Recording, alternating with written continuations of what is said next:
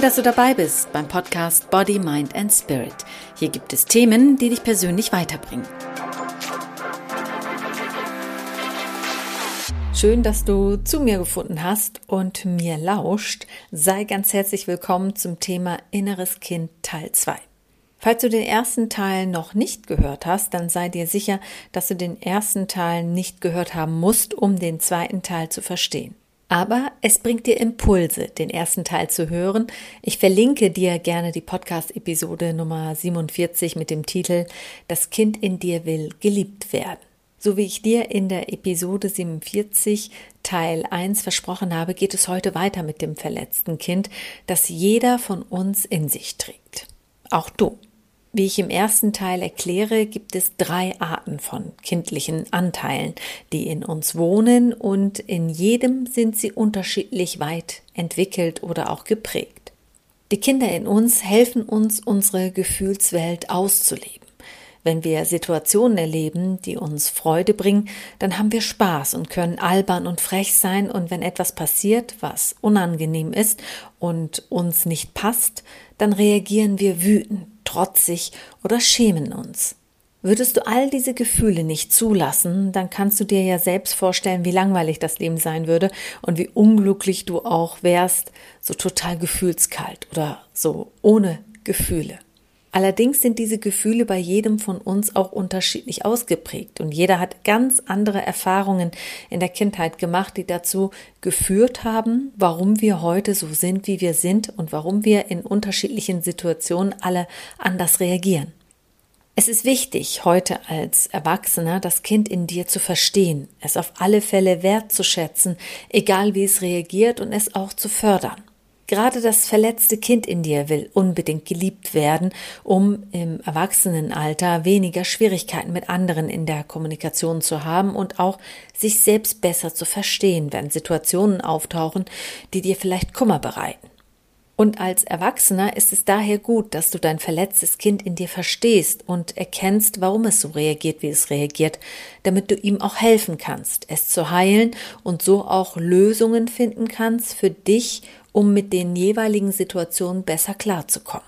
So findest du innerlich auch besser zur Ruhe, hast weniger Konflikte mit deinen Mitmenschen und kannst dich auch besser verstehen mit denen. Denn es ist wichtig, dass du deine Gefühle akzeptierst, so wie sie sind und sie nicht verdrängst, sondern sie annimmst als ein Teil von dir. Es gehört zu dir und das ist auch gut so.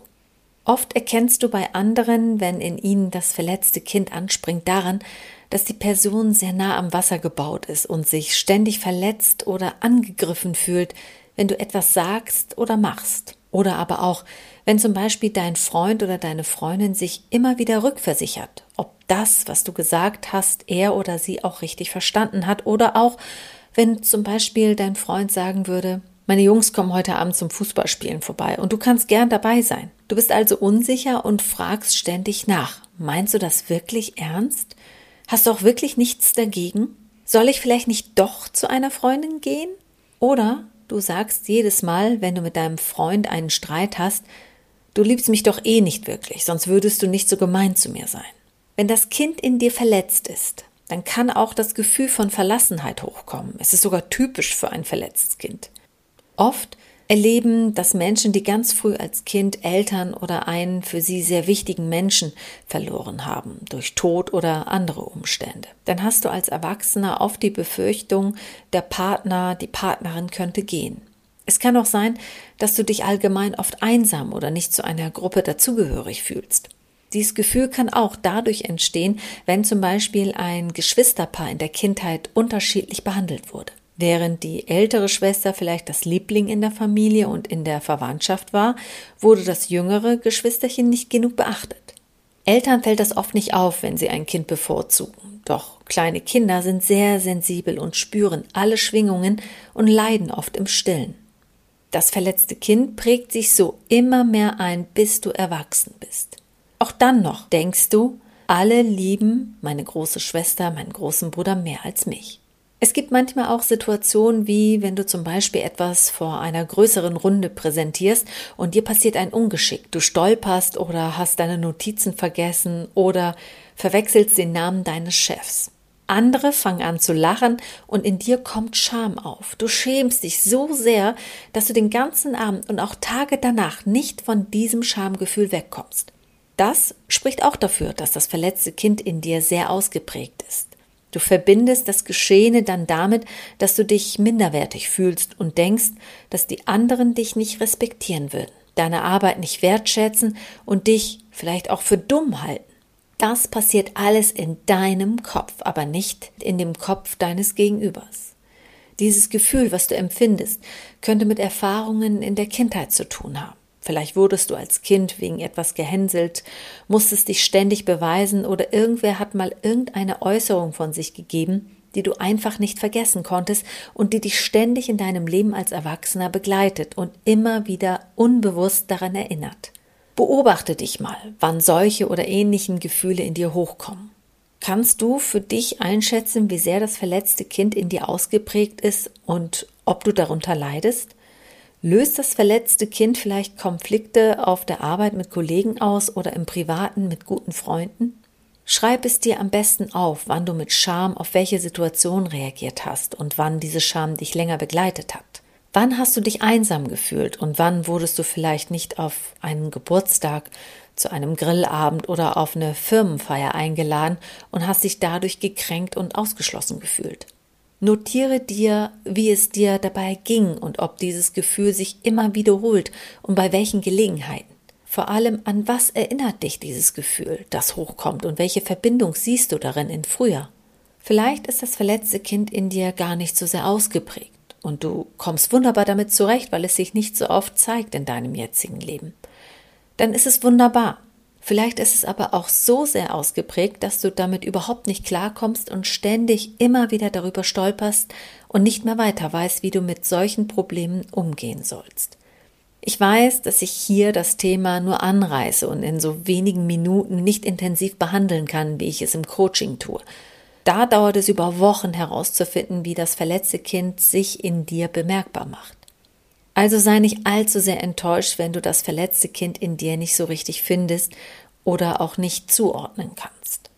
Wenn du Unterstützung dabei brauchst, dann melde dich gerne bei mir und schreib mir eine E-Mail. Ich begleite dich gerne dabei und helfe dir als Mental Coach, deine Gefühlswelt wieder in Ordnung zu bringen und unentdeckte Verhaltensmuster aufzudecken.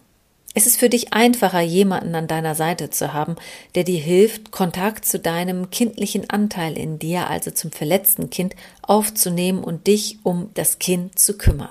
Für mich war das auch nicht einfach. Ich selbst habe vor Jahren überhaupt nicht gewusst, wie ich es anstelle. Da war ich noch nicht einmal als Coach ausgebildet und selbst in der Ausbildung fiel mir das schwer. Ich hatte überhaupt gar keinen Zugang zu meinem inneren Kind. Ich wusste noch nicht mal, was das ist, das innere Kind. Irgendwann hatte ich einen Coach, aber zu ihm fand ich nicht so den Kontakt, da ging es auch nicht, Zugang zu meinem inneren Kind zu finden. Erst wieder Jahre später war ich offen genug, jemanden, einen anderen Coach, so in mich hineinblicken zu lassen, um dann letztendlich mein inneres Kind zu entdecken.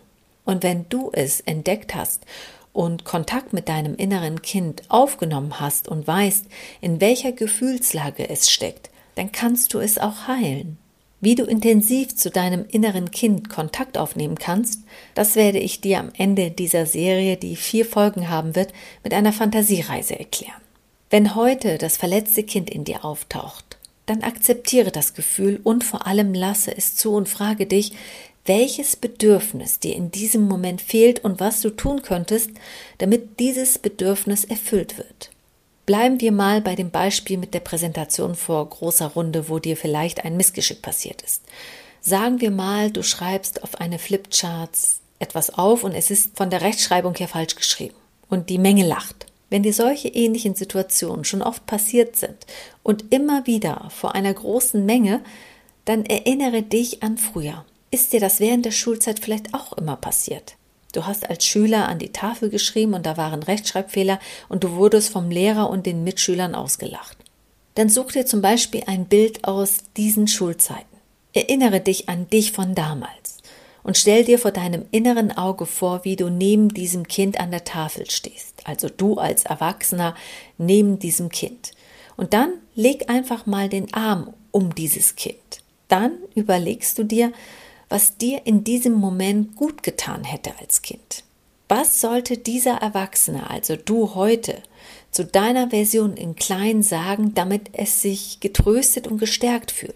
Vielleicht, hey, Fehler sind dafür da, korrigiert zu werden.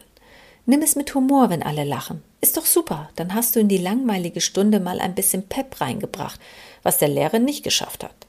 Und mit dieser Kraft, die du durch das Trösten deines erwachsenen Ichs erfahren hast, nimmst du dieses Gefühl mit in die nächste Präsentation, wenn du eine hast, und wenn wieder etwas passiert, wo die Menge lacht, erinnerst du dich an die Situation, wie du vor der Tafel stehst mit deinem erwachsenen Ich und dieser, also du als Erwachsener, den Arm um dich legt und tröstet. Und dann sagst du zum Beispiel in die Menge, Schön, dass Sie aufgewacht sind, genau das war mein Ziel. Und jetzt kommen wir zu der eigentlichen wichtigen, was auch immer dein Vortrag für eine Message hat. Wichtig beim verletzten Kind ist es, es zu sehen. Das ist der erste Schritt in Richtung Selbstfürsorge, also dich um dich zu sorgen, dass es dir gut geht. Frag dich in solchen Situationen, wenn dein inneres Kind auftaucht, was du jetzt brauchst, um dein Gefühl von Traurigkeit, Verletztheit oder Scham oder welches Gefühl auch immer auftaucht. Was brauche ich, damit dieses Gefühl sich lindert? Was kann dazu führen, dass du statt Traurigkeit Freude empfindest? Ich wünsche dir sehr, dass du die kindlichen Anteile in dir aufspürst, vor allem, dass du dich damit beschäftigst, dass du offen dafür bist, es zu erfahren und vor allem die kindlichen Anteile in dir zu entdecken und sie zu sehen. In der nächsten Podcast-Episode werde ich intensiver auf das impulsive Kind in dir eingehen. Du wirst also erfahren, wie du diesen Anteil in dir entdeckst und wie du es an anderen Menschen sehen kannst. Auch gebe ich dir Tipps, wie du besser mit dem impulsiven Kind in dir umgehen kannst, wenn es im Fokus steht und dein Leben zu sehr beeinflusst. Vielleicht wurdest du früher ja auch zu sehr verwöhnt und hast nie gelernt, wo deine Grenzen sind. Das sind aber nur einige Gründe, die dafür sprechen könnten, dass in dir das impulsive Kind steckt. Mehr dazu also in der nächsten Podcast-Episode hier in Body, Mind and Spirit. Ich hoffe, du konntest einige Impulse für dich und dein Leben mitnehmen. Wenn dir der Podcast gefallen hat, dann freue ich mich über eine Bewertung von dir. Es müssen nicht fünf Punkte sein, auch wenn ich mich natürlich darüber freue, aber wenn dir etwas nicht gefällt, dann schreib es mir bitte, denn jede Meinung ist hier bei mir willkommen. Ich muss schließlich nicht alles annehmen, aber akzeptieren. Überdenke deine Meinung, die du schreibst, denn als Reminder will ich dir folgenden Satz mitgeben. Das, was du sagst, ist vielleicht schnell vergessen, aber nicht das Gefühl, das du beim anderen mit deinen Worten auslöst. Mein Name ist Emine Zekirge und hier in Body, Mind and Spirit gibt es Themen, die dich persönlich weiterbringen.